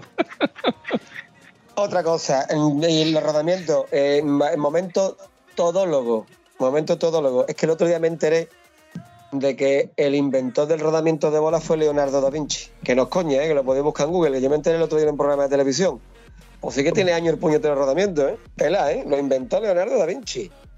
Y luego nada, que escúchame, si suena, suena. Los rodamientos son piezas que están sometidas a un desgaste tremendo y igual que a ti te han durado 285.000, yo a mí me han llegado Audi A4 con 20 y 30 mil kilómetros que había que cambiar los cuatro rodamientos nuevos, de uno de cada rueda, porque sonaban que parecía una fiesta. Los rodamientos, en el momento que suenen, tengan los kilómetros que tengan, los tienes que cambiar. Si tienes la suerte de que te duren 285.000, pues mejor todavía. Nosotros los de la moto de campo cambiamos rodamientos casi cada temporada, no porque la moto haga muchas horas rodando, sino por los golpes que se lleva. Porque te metes en un arroyo, en un río, le entra arena, le entra suciedad, y los rodamientos, y son de lo buenos, se terminan yendo. Se terminan yendo. Y en algunas marcas te pegan unos zaplamocos tremendos cuando vas a comprar rodamiento original. Pero que, oye, si han durado 285 los originales, maravilloso. A lo mejor a vampiros se la han ido antes y sonaban. Es que eso puede ser perfectamente, no es algo extraño.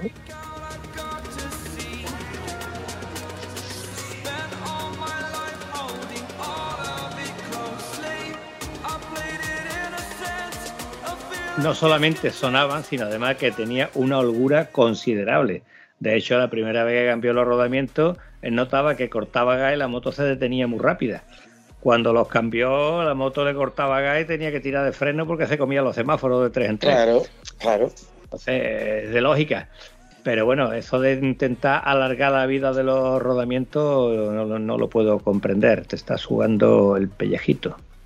También cabe la posibilidad de que los rodamientos que equipe la moto de Vampiro, de Vampi, pues no fueran tan buenos como la tuya. Ten en cuenta que eso es producción industrial, se acaba el contrato, vamos a que se acaba el contrato de suministro de SKF y empiezan a trabajar con otro proveedor que ha puesto rodamiento más barato para que el margen de la moto sea mayor, pero resulta que no es tan duradero. Es que en industria pasan muchas cosas, pueden suceder muchas cosas.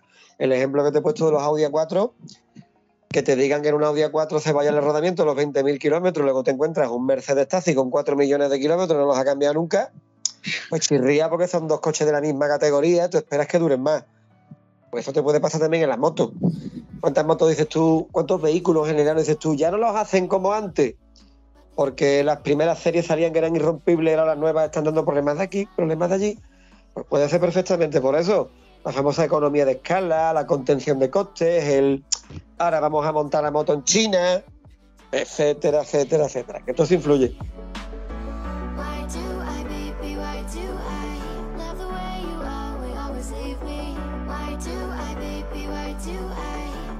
Esto Antonio y yo lo hemos hablado varias veces sobre que tenemos dos motos que son exactamente iguales, o al menos salieron de serie como iguales. Lo que pasa es que cada uno de nosotros lo ha ido modificando y adaptando a su forma, a su gusto, empezando por el color, ¿no? Y por ejemplo, en el caso de Antonio, que sí, amortiguadores, su pastilla de freno, sus discos de freno, y él sigue teniendo los mismos rodamientos después de 280.000 kilómetros, que yo no lo veo bien.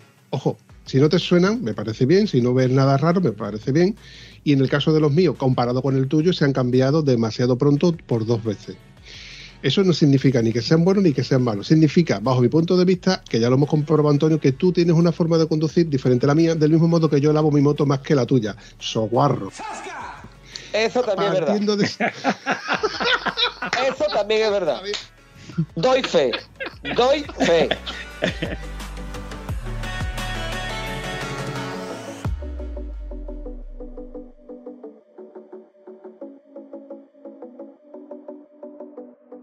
Aparte de lo que te gastas en lavado, añádele 500 euros en rodamiento, ¿vale? Ahora sigue jugando con la manguerita, bonito. Marrano.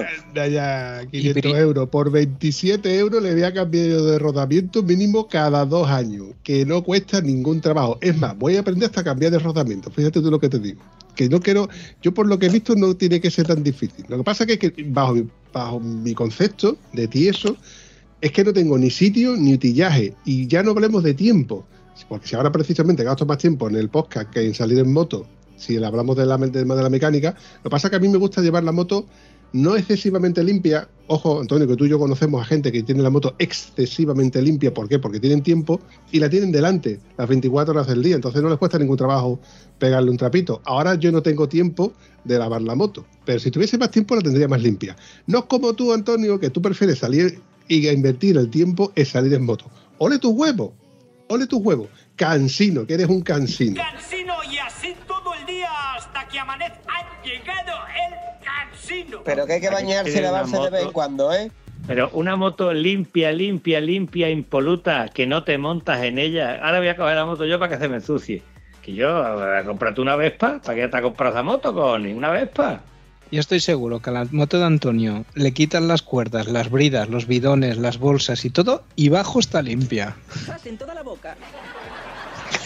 Eso seguro. En el foro del- de, de- de la BMW, en el foro de la F800, el presidente, Pablo, Pablo Chonor, eh, hay una coletilla que siempre había donde nosotros ponemos los extras o los accesorios que le íbamos poniendo a las motos, ¿no? Porque cada vez que te, comprabas una moto, pues decía, oye, pues yo tengo la cúpula Gibi. Pues tú veías que alguien tenía la cúpula Gibi y le preguntabas, oye, ¿qué tal te va? ¿Qué tal no te va? Yo tengo las maltas originales o yo tengo las de aluminio, oye, ¿qué tal te va? ¿no? Y él tenía chuches, sí, debajo de la moto, o sea, debajo de la chuche está mi moto. En el caso de Antonio, debajo de las cosas de AliExpress está la moto.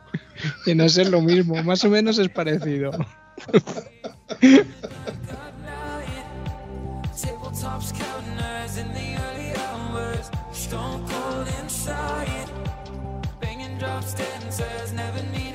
A mí me gusta mucho la moto de Giuseppe. Se lo dije aquel día cuando la vi en el taller. Sí. Pero es que esa moto me encanta. Pero es que además el tío cabrón la tiene bonita.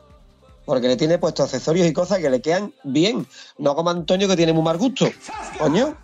Antonio tiene mal gusto, pero hostia, la moto de Giuseppe es bonita.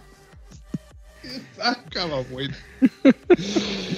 Ya lo hablamos, que es una moto exclusiva, es una moto que no se va a volver a fabricar y es una moto que en su día puede que se revalorice, como por ejemplo ver una VFR de las primeras, como por ejemplo ver unas GSXR, GSXF, eh, unas RF 4900. Son motos mm, raras de ver, diferentes, mm, no motos pasarán a ser motos clásicas y motos de decir, joder, qué bonita fue aquella VFR con motor D o aquella que hicieron con el motor de la VFR. Porque todo el mundo puede tener una RT, una GS, sobre todo las R1200, de las Adventure, porque son motos muy vistas. Pero una Cross Runner o una Cross Tourer no son motos vistas. Pero porque es una incomprendida. Es que, vamos a ver. Si la moto de verdad, si la gente de verdad le, da una oportunidad a ese tipo de moto, la prueba y la tiene, se da cuenta de que es una máquina espectacular. Es que es una pedazo de. Es una onda, además. Es que es de esas cosas que dices tú, estas motos, ¿por qué no se han vendido más? Pues por la razón que sea. Pero tendrían que haberse vendido mucho más. Lo que pasa, claro, la publicidad de otras marcas hace mucho daño. Mucho. Y sé de lo que hablo. KTM, KTM. Más daño que me acabas de hacer ver a, a- a Antonio el Cansino pasar por encima de la cámara desnudo, bueno, con los calzoncillos amarillos que le regalé el Linares. Que yo, a ver, favor. Más tío. daño que a, puedo hacer eso. a ver, favor, que no he cenado todavía, me baja de la noche.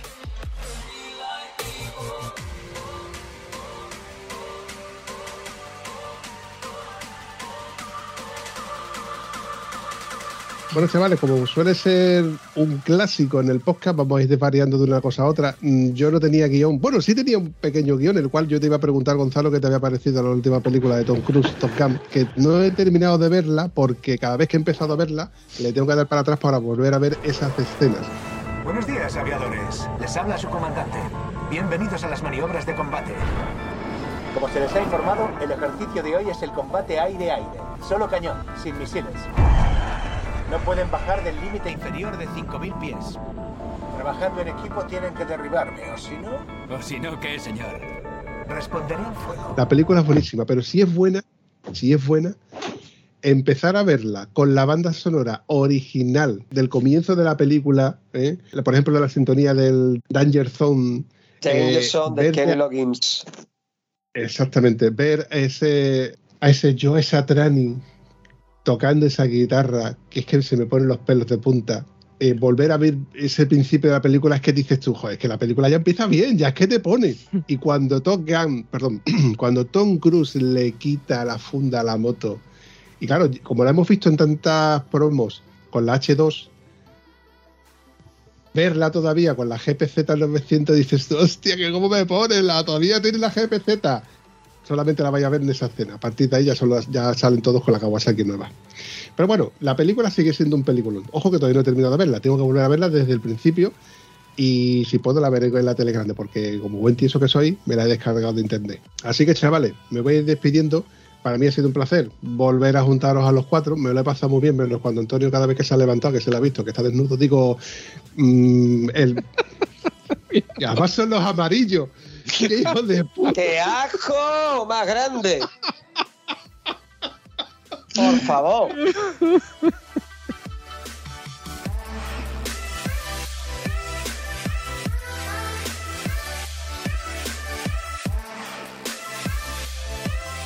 Pues nada, lo dicho, yo mm, no lo he pasado muy bien, como diría Antonio, que bien mal ha pasado, después de todo, a pesar de que esto ha sido empezar hablando de una cosa, hablando de otra, al final la, la he liado, yo la he liado, metiéndonos en el buque este de que no me gusta tanto de casi que político, ¿no?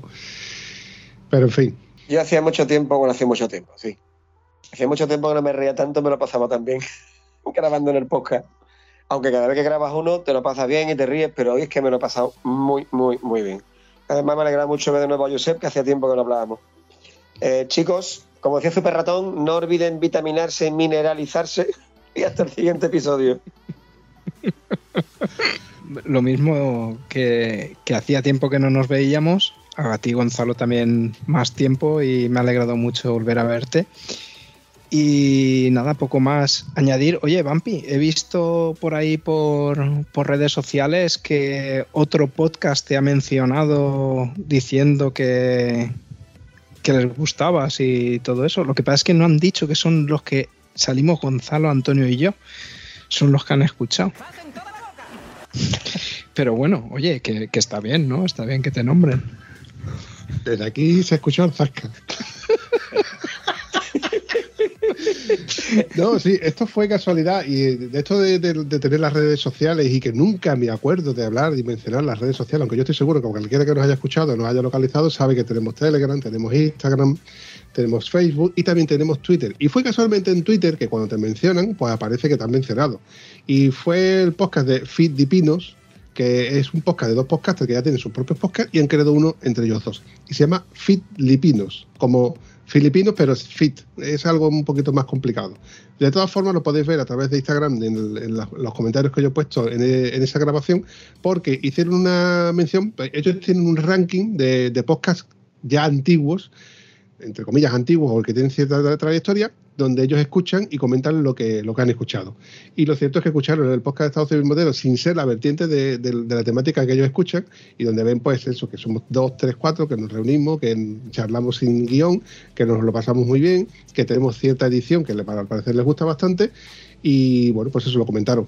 Tengo pendiente hacer una colaboración con ellos que puede que en el- eh, más adelante sea, eh, eh, donde, bueno, pues hablamos de lo que es podcast en sí, no, de, mi vertiente, pero bueno, hay cosas por ahí pendientes y la verdad es que sí, me, me moló bastante que me mencionaran, luego escuché ese, ese siguiente episodio donde eh, capturé esa, esa grabación que está en Instagram, donde la podéis escuchar y bueno, la verdad es que moló. Sí, a mí me llamó la atención que cogieron la esencia más o menos, o lo que siempre comentamos antes de la grabación con los invitados, de que es una conversación de estar en una terraza tranquilamente charlando, sin ningún tipo de presión, guion, ni nada planificado, ni nada montado. Y ellos mismos lo mencionan. O sea que parece que sí que han... o sea, cogen, cogen la idea de lo que... De lo que llevamos en este podcast. Yo siempre he dicho que este podcast es muy espontáneo. Y la prueba está en que todos los que pasáis por aquí lo podéis corroborar. Todo es muy espontáneo, no hay ningún tipo de guion. La prueba está en que hemos empezado con un bucle que no sabía yo ni, ni yo mismo cómo salir. Y luego a la hora de editar digo, ¿cómo coño saco yo esto? Y luego salen episodios muy chulos. Luego salen cositas que la verdad es que molan, a excepción de cuando, por ejemplo, en el vídeo veo yo a Antonio pasar con, los calzoncillos amarillos. Escucha, vampiro, en el ranking que hace esta gente, tu podcast no estará por casualidad en la posición número 5, ¿no? Continuamos para bingo. O en el 13. En el 13 también te podría valer. Yo lo digo por aquello de coger premio. Bueno, eh, te digo una cosa, es uno de los pocos podcasts en que no digo qué bien mal ha pasado. ¿Sabes por qué? Porque todo es comparable. Yo he venido hoy, de, me he bajado de la moto a la puta carrera, me he quitado la ropa aquí delante del ordenador para poder grabar contigo, porque se me ha hecho tarde, se me he quedado charlando tranquilamente, hablando de moto y me lo he pasado de puta madre con la moto. Ahora llega aquí y verte la cara, Vampi, ha sido una ducha fría, tela desagradable. Menos mal que Josep y Gonzalo han podido nivelar un poquito la balanza porque estaba claramente desequilibrada. ¿Qué dice usted? Ahí te lo dejo. Yo también te quiero, Antonio, yo también te quiero. En fin, chavales, para mí ha sido un placer vernos los cuatro y espero vernos más adelante. Muy bien, chavales. Hasta luego y hasta pronto. Chao. Hasta la próxima. Si te ha gustado este episodio, puedes comentarlo en cualquiera de nuestras redes sociales. Es gratis y nos ayudas a seguir creando contenido. Y si además nos ayudas a compartirlo, nos haría mucha ilusión. Bueno, a la Vampi sobre todo, que es quien se le ocurra. Espero que os haya gustado tanto como nosotros. Hasta el próximo episodio.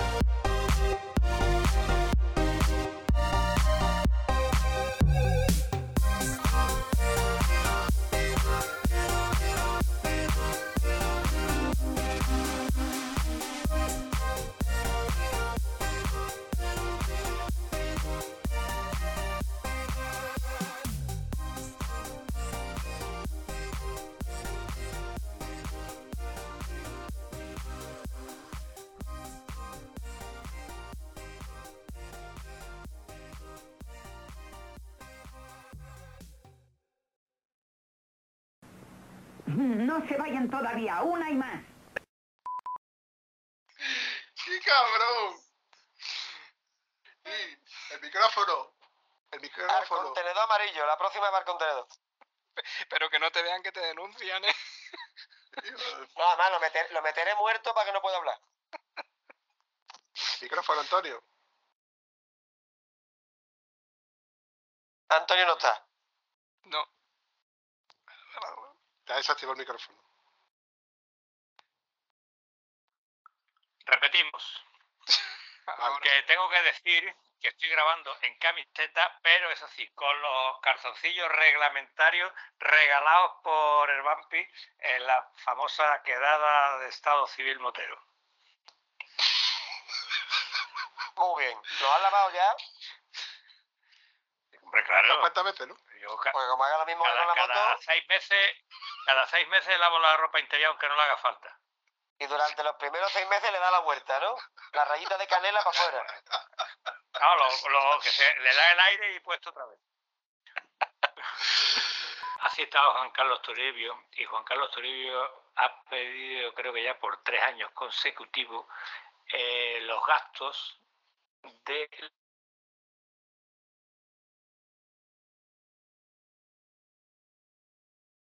No, An- Antonio se ha muerto. Tirar, tirarlo al contenedor amarillo ahora. Ahora. Para una vez que habla que tiene un trato callado. Pero la ley de transparencia es más transparente para unos lados y menos transparente para otros. No entera. Antonio, empieza, Antonio. empieza, que se te ha cortado cuando has empezado a hablar de. Juan Carlos Toribio. Lleva un rato callado, porque no, no, no hemos enterado de nada de lo que has Vale. dicho. Repito, eh, ¿Yo y Antonio o Antonio y yo? ¿Cómo era Antonio? Antonio. Se escucha, Hola. se escucha un grillo de fondo. Déjalo. Déjalo, ahora que no me escucha. Para que me pierdo las mejores. Nada, tu amigo el cansino, que haciendo de la suya, le digo, oye, que voy a grabar, ¿tú estás disponible? Sí, venga, pues entonces no te cuento con quién voy a grabar. O sea, que él no sabía que voy a grabar contigo, ni tú sabías que voy a grabar con él. ¿Vale? Pero, pero ¿con quién vas a grabar hoy? No me has dicho. Contigo, contigo, contigo. ¿Conmigo? No. Sí. ¿Y con quién más? Me dijiste, Ah, tal, una persona. Háblame, dime algo. Sí, una persona. Una persona, una persona. Ah, que te diga algo, ¿qué, qué quieres que te diga? Si tú no me dices nada, Gorfo. No, pero es diferente. Te voy a, de- bueno, te voy a, bueno, te voy a documentar. Eh, si ha escuchado algún episodio, si usted ha escuchado algún episodio del podcast Estado Civil Motero, ese podcast tan...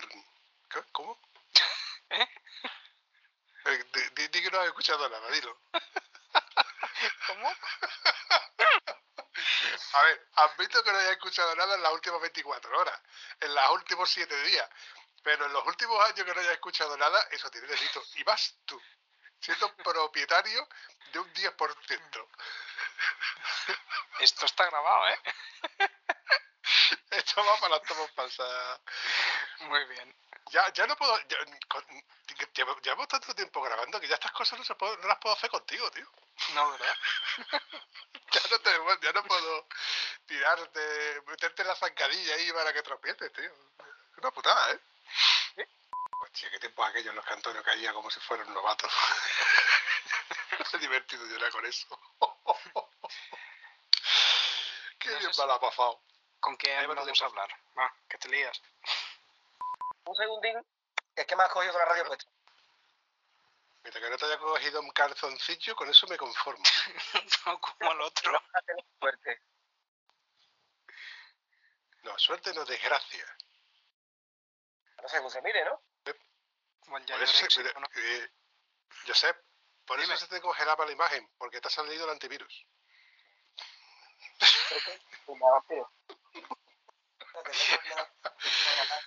Ponte los cascos, anda, que se te escucha fatal. Pues está en la cama. Él siempre graba en la cama. Él siempre graba en la cama. Tenías que haber visto ese primer episodio, porque yo lo he visto porque lo, porque lo, lo vi de la llamada, ¿no? Después de terminar de grabar con él, bueno, pues, bueno, pues nos vemos, ¿eh? hasta luego, vampiro, hasta luego. Oye, hostia, tío, se me ha olvidado dar al botón. Todo esto estaba, estaba de pie y digo, le digo, se me ha olvidado dar al botón de grabar.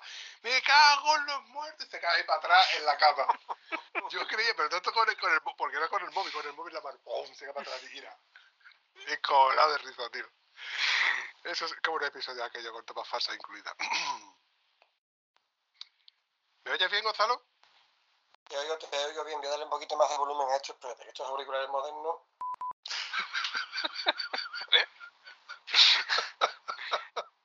Así nomás. No, no voy a hacer comentario que estás grabando. que estoy grabando.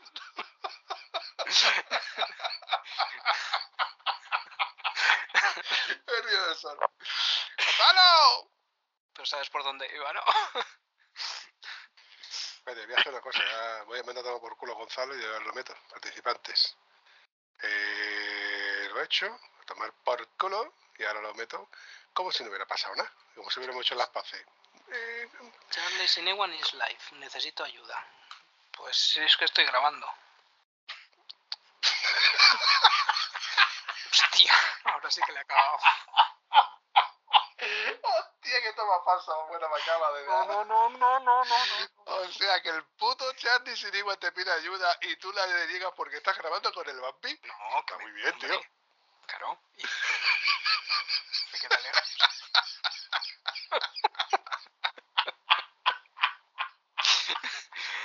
Y yo que creí que no le iba a coger punto al día. Ay, Dios mío. ¿Qué, qué edad tiene? dijo? Qué hijo de puta soy, ¿verdad? Algunas veces nada más. Y lo bien que me lo paso, tío. ¿Que cuántos años tiene? Gonzalo no, el, crío. Gonzalo acaba de cumplir 50, así que el crío tiene que tener al menos 30. ¿No, Gonzalo? Mira qué morros se le han quedado de Tinder. Ahora.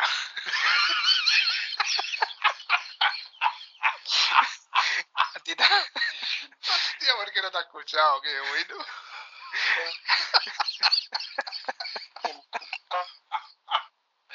Ay, qué cabrón eres tú también. Ay, por favor. Ay, Dios mío, no me hagas llorar más. Os estáis descojonando, ¿no? Os estáis quedando a gustito, ¿verdad?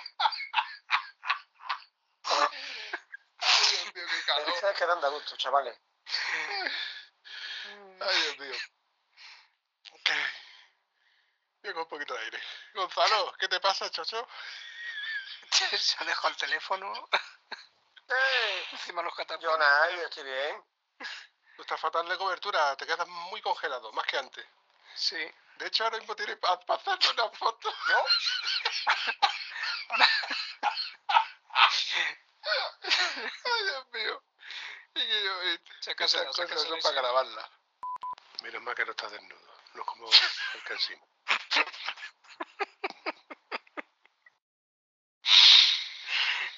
Si no nos hubiera hecho aquí. ¿Qué fue? ¿Qué episodio fue? Uno de los últimos. Que hace tiempo que no grabo con él, pero es uno de los últimos episodios que... Tony, por Dios. Te he dicho, te tengo dicho de que no grabes conmigo. Sí, eh, desnudo, dice, si tú supieras la calor que está haciendo aquí, digo, la que está haciendo aquí, que tengo puesto el aire, por el aire, cojones, no, en la playa no hay aire. ¿Y ahora qué? Todo tieso. ¿Ahora qué? ¿Se me oye? ¿Se me oye? Un segundito, Sí, ¿Se me oye? dime. sí. ¿Me oís bien, no? ¿Ya está, ya está todo? ¿Tú ¿Listo? a mí Vale. sí? ¿O no? Mapi, ¿tú me oyes también bien? Está hablando por teléfono.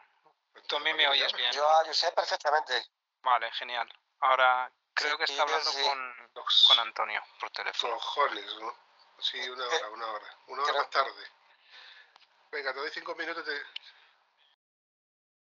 No, no, no, porque ya estoy grabando. Te he, he silenciado todo para contestarte a ti.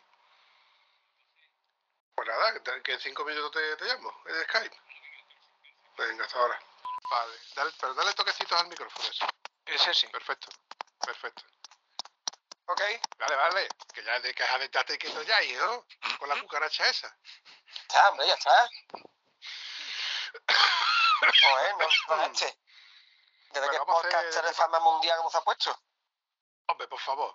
Es que yo ya soy medio profesional en esto sin cobrar un puto duro. Que no, no existe esa profesión, pero me la acabo de inventar y, y esta- e- eso es así. Bueno, como todos es el sabéis, sinónimo de papas fritas. este será en tu pueblo. Eso es así, cabeza. ¿Ves? Podcaster que no gane dinero, papas fritas. Papa frita. Si no fuera porque, lo- para que veas tú la, la de cosas que se puede llegar a hacer por ánimo, por amor al arte. WhatsApp. ¿eh? Es curioso, ¿eh? ¿Qué pasa, chaval? Hombre, amigo Vampi, ¿cuánto tiempo? ¿Qué, qué es de tu me vida? ha quedado la pantalla congelada y no oigo nada.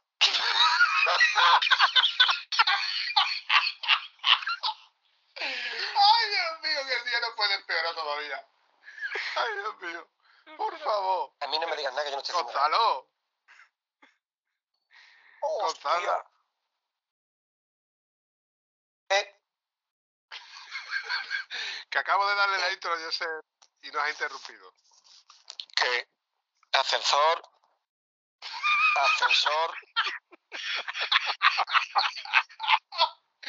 Ay, Dios mío, ahí está el pobre peleándose con los auriculares.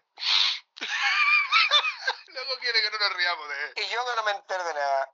Yo que no me entero de nada. Me siento como el marido burlado. Señor Gonzalo, caja número 4, por favor. Ay, Dios mío, que la, la de falsa que salir de aquí.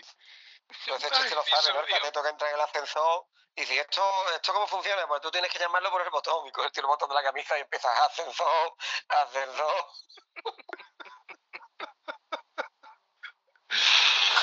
Gonzalo, tú, tú me, me recibes cambio. Yo te recibo perfectamente, mi arma. Vale, pues presta atención. Venga. Ahora espera que vaya con... una, cosa, una, una cosita más, un segundito. Ay, madre. que, la- que, que, que tarde, que tarde me estáis dando, tío. Qué tarde me estáis dando, Dios mío. Se ha hecho esto. A mí me deja que yo no he hecho nada, ¿eh? Fíjate que la tarde todavía puede mejorar. Eh, cuando venga el cancino verás cómo mejora. Lo cogí, me lo encontré en el paseo marítimo, lo cogí en volanda, lo levanté. Estuve tentado de tirarlo en contenedor, pero no, como iba con ira, no digo, no, no, déjalo. Ella no tiene culpa. Tiene que ser un contenedor amarillo, tú sabes que ya hay que reciclarlo. Ya, sí, ya. Está cartonado. ya reciclado, ¿no? Ya es- tiene eh, un pro- cierto proceso de reciclaje, con lo cual, aprovechando... Ya está ahí. ¿Qué? ¿Cómo te ha quedado, Cansino? Aquí falta gente, ¿eh? Estoy viendo un escudito nada más, que esto es poca cosa para mí. O te equivocas, Hostia, qué tío más feo, eh, vale, ya estamos todos. Eh, ahora soy yo, yo. Y yo, por lo veis ustedes, yo sigo sin vena. Me cago en Derbeti. Vale, yo ¿Tú te veo, veo cuatro tipos y no me Ay, gusta yo no ninguno. nada. Un segundito. Voy a ver, si te puedo echar la puta calle y luego readmitirte. Otra vez más. Culo, Gonzalo. A tomar por culo, y eso que llegó antes. Eh, Antonio, ¿tú sabes? ¿Tú, ¿Tú sí nos ves? Yo sí, eh, a, a- a ambos dos. Vale. ¿Y a Gonzalo tú lo veías antes? A Y Gonzalo, ahora sí. os veo. Ahora sí os veo. Pues tú. Lo... Sí, ahora te veo tan grande, tan grande, Gonzalo, que se te ve nada más en la boca. La, la nariz. Algo tan sencillo. ¿Os dais cuenta que es algo tan sencillo como echar a alguien? Ahí tengo tela, ¿eh? Ahí tengo tela. Otra vez. Otra vez. Ya no nada cuenta- Esto ya raya lo. lo. lo. lo. Mientras lo- tanto- manda- manda huevos. Ahora vengo. Como lo de como lo de. 20 minutos más tarde. ¿Qué pasa, chaval? no me hagas eso de ser, tío. Que me den los abdominales de aguantarme la risa, tío. Eres muy cabrón. Pero un montón, vamos a ver. bueno. ¿Qué pasa, chaval? Hombre, ¿cuánto tiempo? que Espérate, espérate, que, espérate que tengo yo carraspeando. Por eso hacíamos los del 5-4. 3 y 2 y 1. Gonzalo, tú calladito. Mira la cara de Gonzalo. Está helado.